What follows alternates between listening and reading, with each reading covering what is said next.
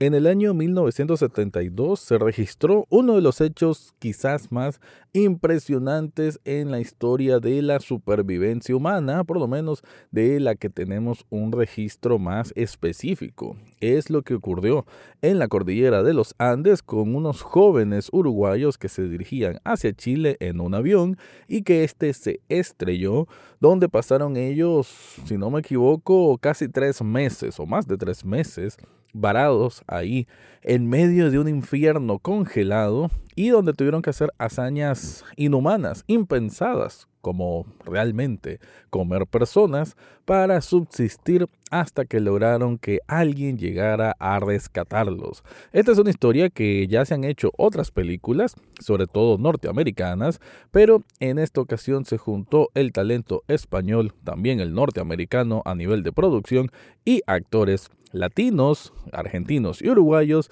para un producto que cumple prácticamente en todos los puntos donde debe hacerlo. De eso es lo que voy a hablar en este episodio. Análisis cinéfilo y seriéfilo de la actualidad. Eso y más en el podcast Echados Viendo Tele. Esta es una producción desde Nicaragua de Rafael Echado.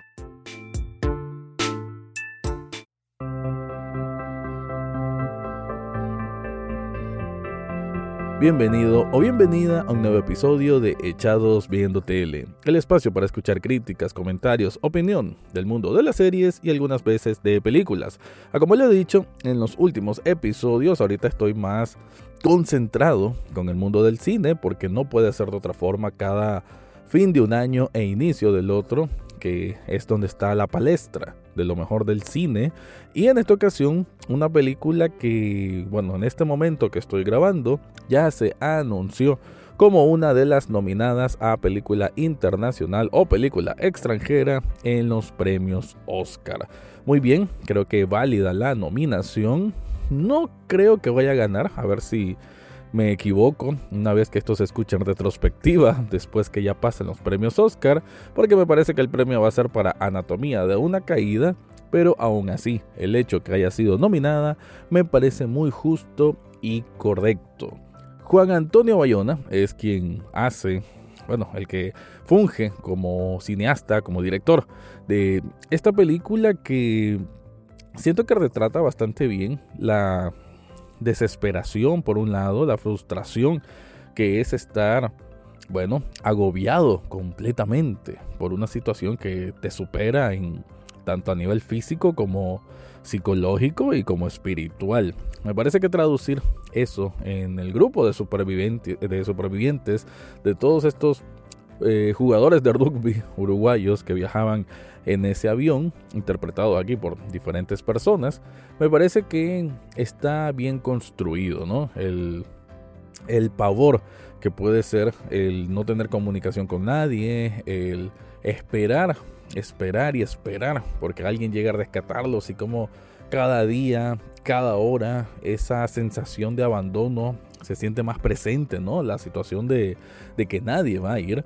Me parece que eh, la película, que en esencia eso, ¿no? O sea, si, si, lo tengo que armar, o sea, de esto ni siquiera es de spoiler, es de experiencia. De, de hecho, definitivamente que La Sociedad de la Nieve es un tipo de filme que se vive como una experiencia en, en cuanto a la trama general, ¿no? No es que va a haber un twist, no es que va a haber desarrollo de personajes, no apunta hacia eso, no debe apuntar hacia eso.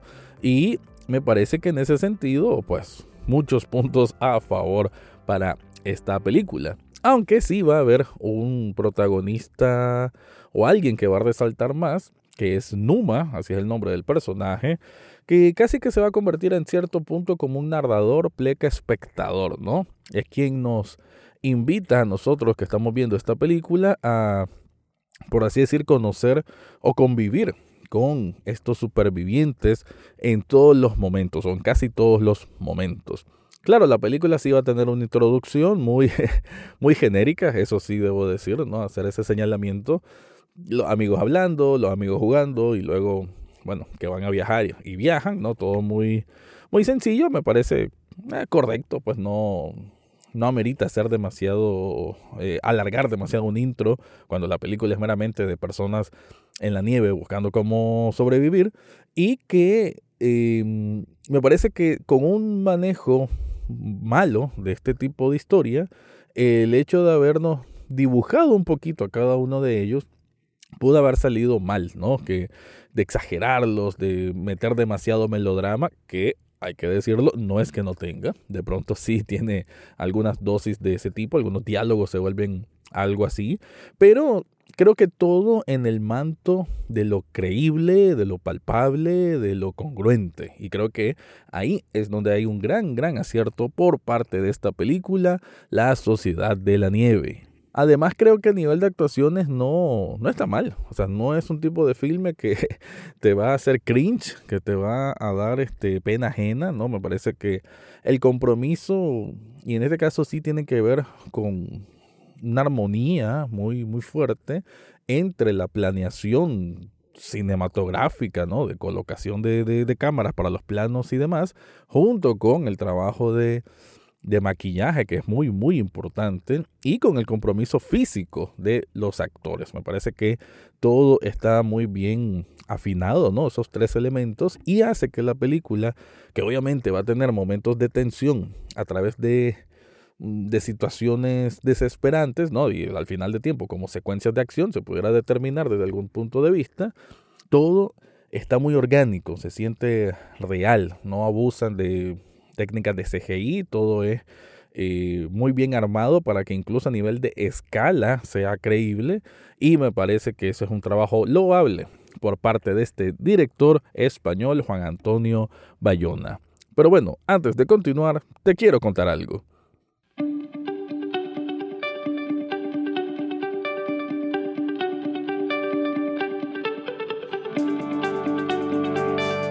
Si estás buscando un regalo especial para vos mismo o para dar a alguien en estos primeros meses del año, yo te recomiendo Sublishop Nicaragua.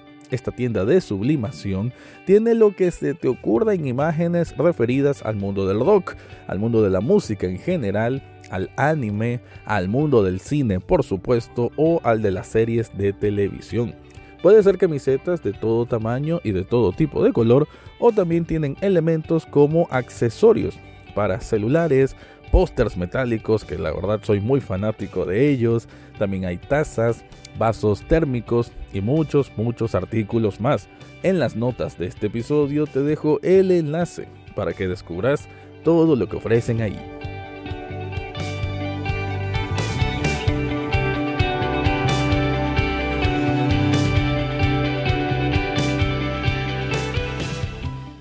Obviamente hablar de esta película y de esta situación como tal de, emergencia que vivieron todas estas personas es hablar del hecho de que sí, tuvieron que probar comer y subsistir con carne humana. Me parece que la representación que tiene aquí la película es muy respetuosa, si se puede ver desde un punto de vista muy, mm, a ver, eh, no cae en el morbo, no cae en la exageración, no, no busca nunca eso, sino lo pragmático. Creo que ese sería el mejor adjetivo para plantearlo.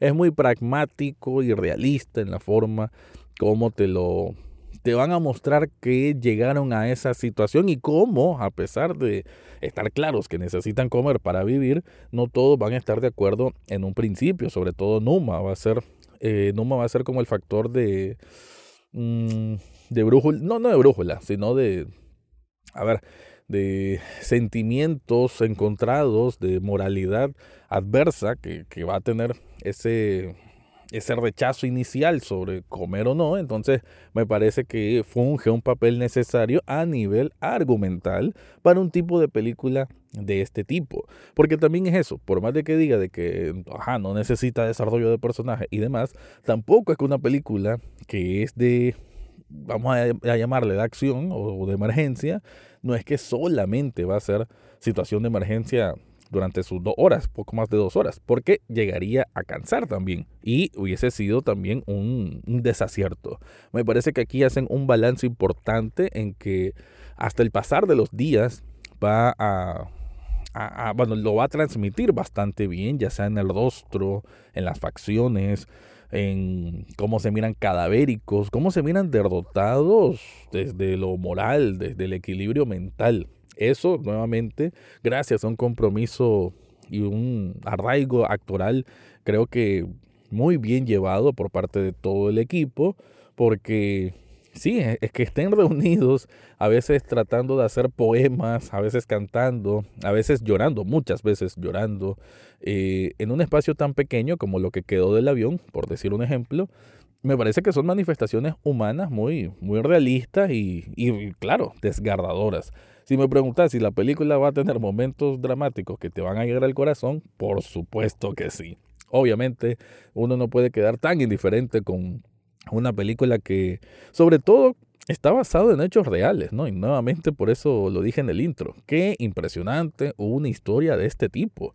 Y la resiliencia, ¿no? La, esa espina que algunas personas pueden tener y otros quizás se les desgasta más rápido, la espina de querer vivir ante cualquier adversidad, de, de bueno, llegar donde los suyos, volcar a su familia, todos esos son elementos que cuando estás pasando, bueno, solo puedo imaginar, ¿verdad? Y espero que vos que estás escuchando nunca estés en un, aprieto de ese tipo, pero sí en una situación, en un escenario de esa magnitud, obviamente vas a buscar sí o sí cómo sobrevivir, pero otros quizás van a abandonar la partida mucho antes. Entonces, como cuentan todas esas historias, el abanico de personajes, porque no son pocos, ¿no? Y es cierto que algunos van a ir muriendo y van a ser de los momentos más dramáticos y dolorosos, pero a haber otros que cuando la vida te dice no, no y no, ellos van a buscar una cuarta vez a buscar ese sí. Prácticamente eso puede definirse la búsqueda de ese